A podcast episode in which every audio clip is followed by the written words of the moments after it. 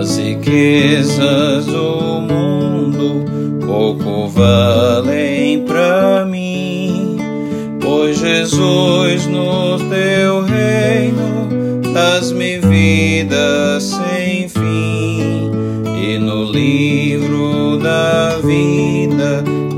conservas aí, certo estou que meu nome foi escrito por ti, foi escrito por ti, o meu nome no céu, se no livro da vida foi escrito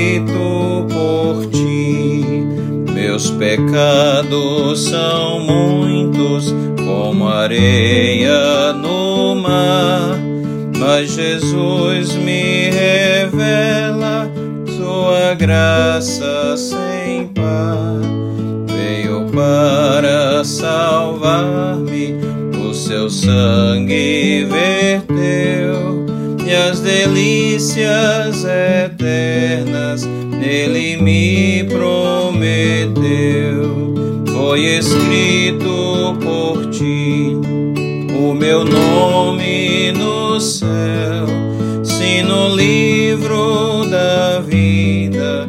Foi escrito por ti, ó cidade festiva, refulgente de luz, és morada dos santos e fiéis de Jesus, verá tua glória o que crê no Senhor, cuja vida foi salva pelo seu redentor. Foi escrito por ti o meu nome no céu, se no livro da vida foi escrito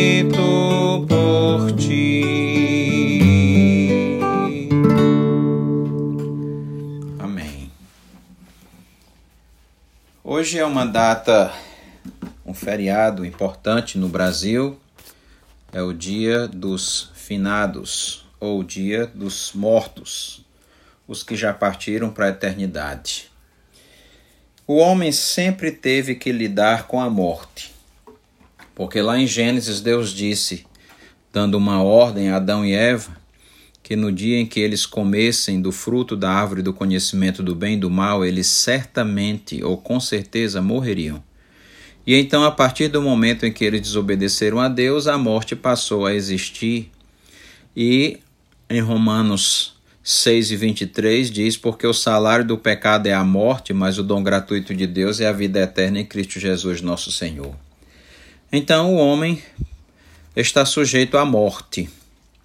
A morte física, que é a separação do corpo e da alma, a morte espiritual, que diz Efésios 2, versículo 1: Ele vos deu vida estando vós mortos em vossos delitos e pecados, que é quando o homem por dentro está morto, mesmo tendo vida no seu corpo, e a morte eterna, que é dito em Apocalipse, capítulo 21, versículo 18, que diz: E a todos os mentirosos, a parte que lhes cabe será no lago que há que um fogo enxofre, a saber, a segunda morte que é a separação eterna do homem de Deus. Então a palavra morte significa separação. Nós ficamos separados das pessoas que amamos através da morte e não gostamos. É por isso que nesse dia muitos choram. É um dia de homenagem aos que já foram, de lembrança dos nossos entes queridos e um dia de choro de saudades. Algumas saudades são temporárias e outras são eternas. Por quê?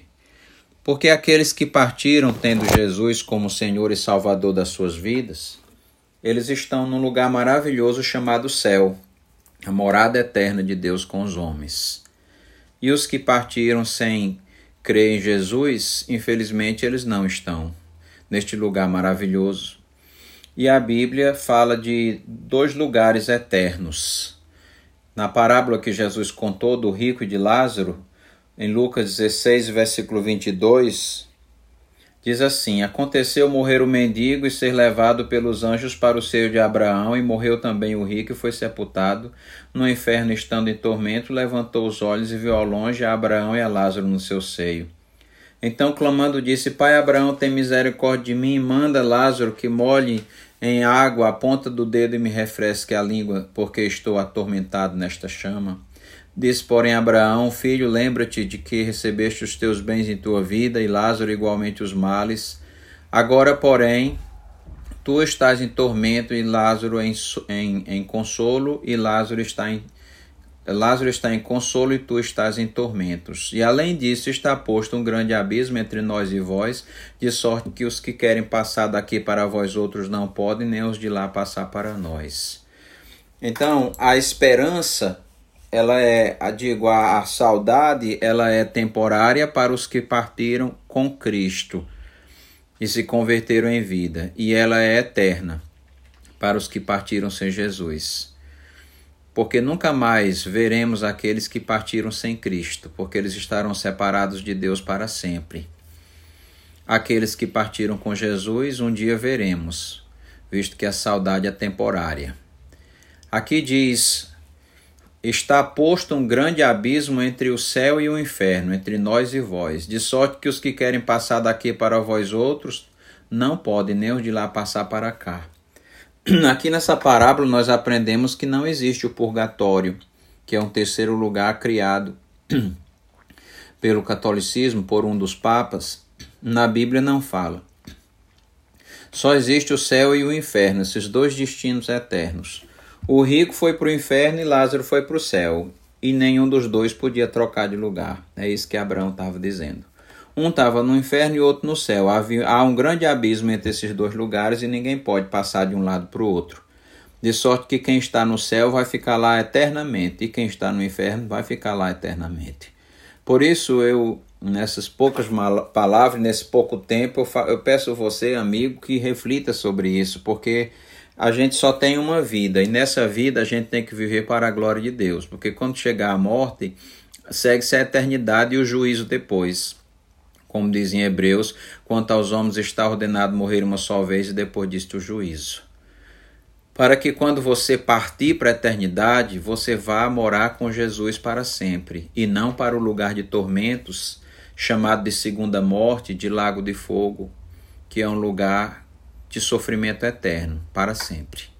Creia em Jesus como Senhor e Salvador da sua vida, se arrependa dos pecados, para que você tenha a bendita esperança da vida eterna.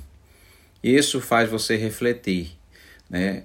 esse dia, essa data, o dia de finados, o dia dos mortos, é o dia também de pensar sobre as nossas vidas, como vai a nossa vida diante de Deus, aquele a quem nós vamos prestar contas.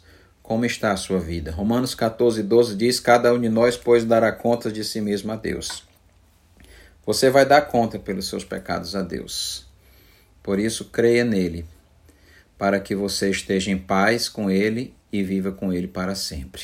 Amém. Oremos. Ó Deus, obrigado, Senhor, pela esperança da vida eterna que temos. Ajuda, Senhor, que muitos creiam, para que também possam morar no céu, o lugar preparado pelo Senhor, e tenham seus nomes escritos no livro da vida. Em nome de Jesus. Amém.